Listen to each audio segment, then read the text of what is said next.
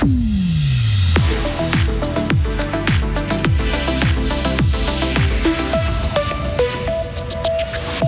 La BNS perd 3 milliards de francs et elle ne donnera rien à Fribourg. Pas grave, le canton ne s'attendait à rien. Un braconnier tue un loup près d'Avanche, une première pour le canton de Vaud, mais les actes de braconnage ne sont pas si rares, vous l'entendrez. Et enfin, vaincu en championnat olympique, essaiera de faire de même en Coupe de la Ligue. Les basketteurs fribourgeois n'auront pas le droit à l'erreur contre Neuchâtel. Il fait toujours froid, mais c'en est fini de la neige. Pour ce qui est du retour du soleil, il faudra encore patienter. Peut-être demain, si la grisaille accepte de se dissiper mercredi 10 janvier 2024. Bonjour Léo Martinetti. Bonjour Mike, bonjour tout le monde.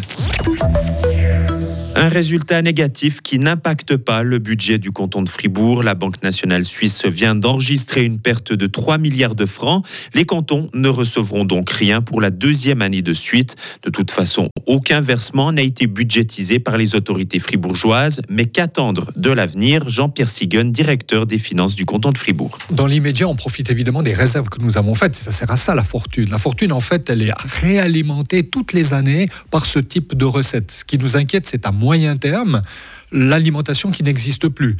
Donc pour 2024, on prend 50 millions. Il y aura encore 50 millions pour 25-26, donc 25 millions par année. Pour terminer la législature, ça veut dire pour atteindre nos objectifs développés dans le plan gouvernemental.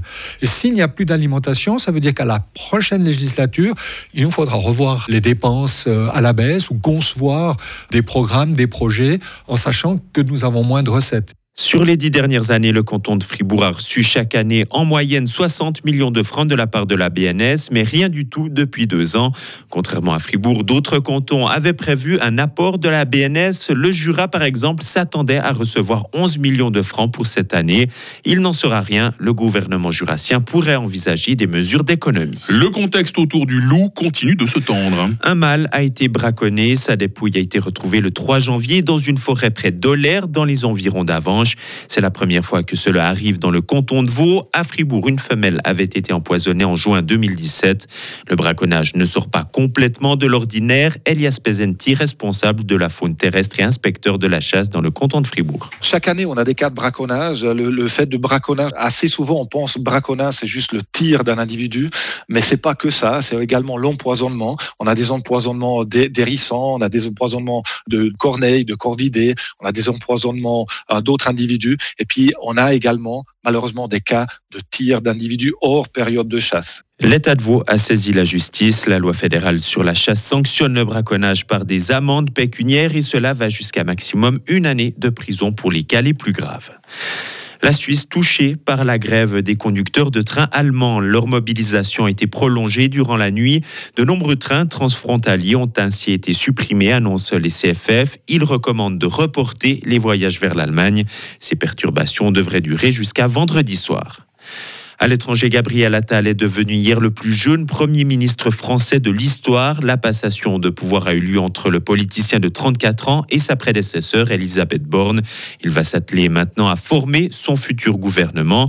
Quasi certitude, Gérald Darmanin devrait rester au ministère de l'Intérieur.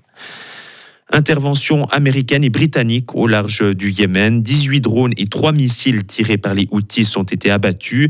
D'après l'armée américaine, cette attaque a eu lieu dans le sud de la mer Rouge. Elle précise que personne n'a été blessé lors de cet affrontement. Perspective pas forcément réjouissante. Oui, Donald Trump prédit le chaos dans le pays si la justice américaine ne renonce pas aux poursuites qui le visent.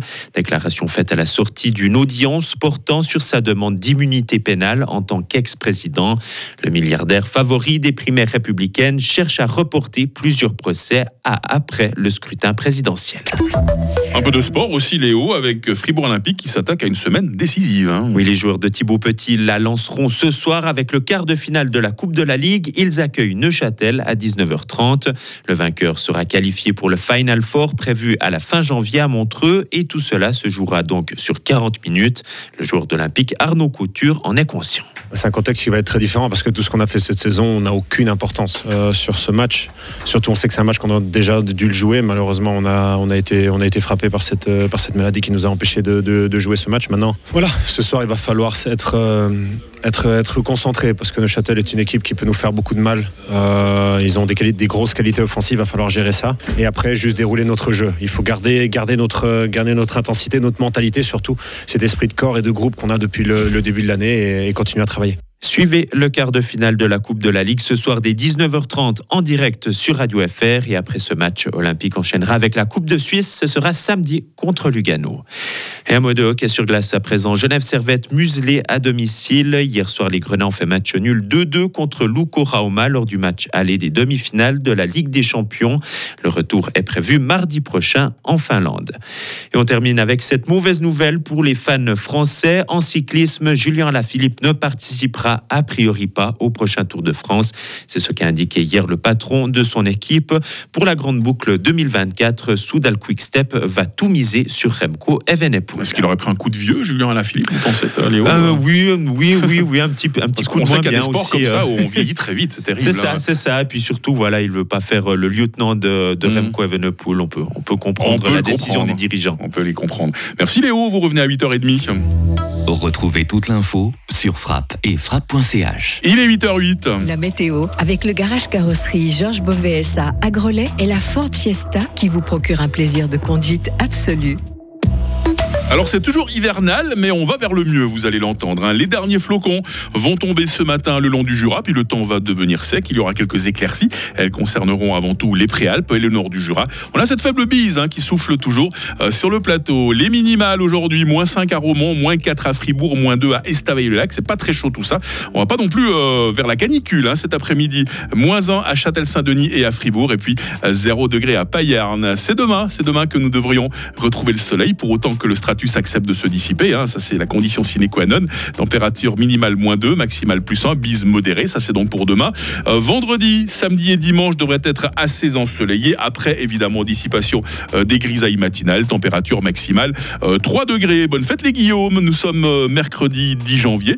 Il fera jour de 8h14 à 17h.